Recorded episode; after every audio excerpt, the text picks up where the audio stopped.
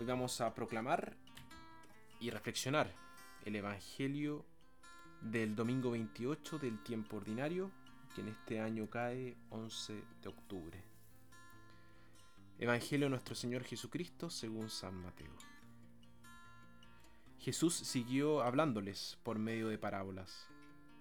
Aprendan algo del reino de los cielos. Un rey preparaba las bodas de su hijo por lo que mandó a sus servidores a llamar a los invitados a la fiesta. Pero estos no quisieron venir. De nuevo envió a otros servidores, con orden de decir a los invitados, He preparado un banquete, ya hice matar terneras y otros animales gordos, y todo está a punto. Vengan, pues, a la fiesta de la boda. Pero ellos no hicieron caso, sino que se fueron, unos a sus campos y otros a sus negocios. Los demás tomaron a los servidores del rey, lo maltrataron y los mataron. El rey se enojó y envió a sus tropas, que dieron muerte a aquellos asesinos e incendiaron su ciudad. Después dijo a sus servidores, El banquete de bodas sigue esperando, pero los que habían sido invitados no eran dignos. Vayan pues a las esquinas de las calles Inviten a la fiesta a todos los que se a todos los que encuentren. Los servidores salieron inmediatamente a los caminos y reunieron a todos los que encontraron, malos y buenos, de modo que la sala se llenó de invitados. Después entró el rey para conocer a los que estaban sentados a la mesa, y vio un hombre que no se había puesto el traje de fiesta. Le dijo, Amigo, ¿Cómo es que has entrado sin traje de bodas? El hombre se quedó callado. Entonces el rey dijo a sus servidores, Átenlo de pies y manos y échenlos a las tinieblas de fuera. Allí será el llorar y el rechinar de dientes. Sepan que muchos son llamados, pero pocos son elegidos. Palabra del Señor.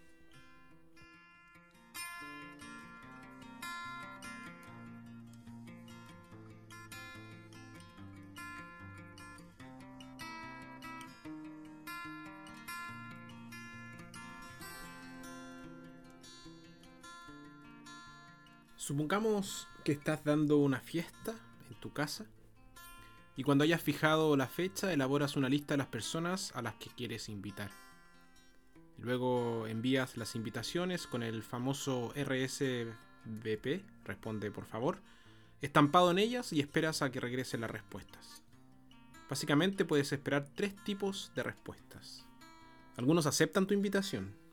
Cada aceptación te hace sentir feliz por supuesto que puede haber grados de aceptación. Algunos pueden aceptar a medias, vienen solo porque se sienten de alguna manera obligados a ir.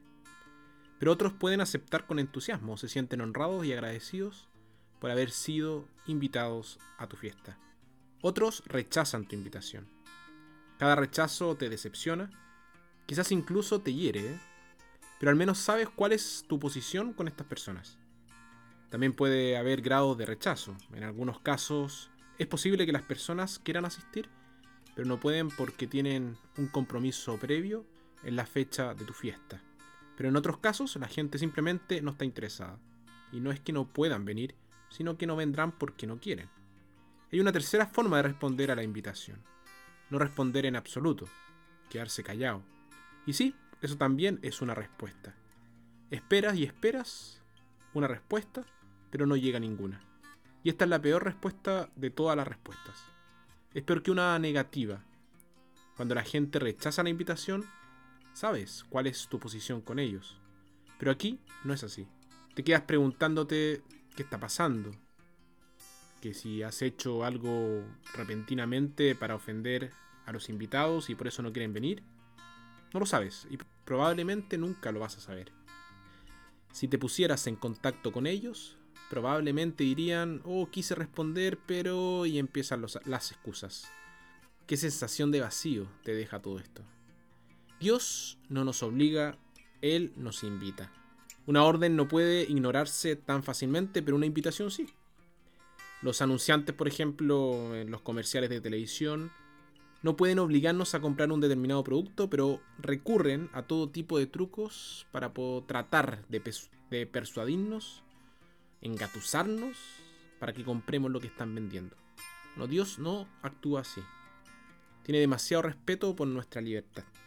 A menudo no sabemos lo que realmente queremos o incluso lo que es bueno para nosotros. Lo que buscamos y lo que en el fondo realmente valoramos y deseamos no siempre es lo mismo. Quizás estamos tan ocupados, nuestras vidas están tan llenas, que incluso Dios tiene dificultades para abrirse paso hacia cada uno de nosotros. Solo Dios sabe qué es lo mejor para nosotros. Y así como los padres quieren lo mejor para sus hijos, Dios quiere lo mejor para nosotros, porque somos sus hijos. ¿A qué nos llama Dios? Dios nos está llamando a una vida más profunda y auténtica aquí en la tierra.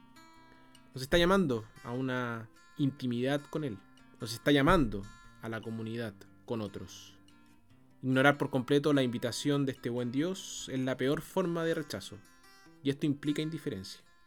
Las personas indiferentes son las más difíciles de que sientan esta maravillosa invitación que Dios nos quiere, hacer. Vamos a pedirle a Jesús que abra nuestros corazones para poder recibir todos los días su hermosa invitación a esta fiesta, a la fiesta del amor, para que nosotros podamos aceptarla con un corazón agradecido, pero al mismo tiempo para que podamos ser partícipes de que esta invitación nosotros también tenemos que regalarla. Que para este buen Jesús sea el honor y la gloria por los siglos de los siglos.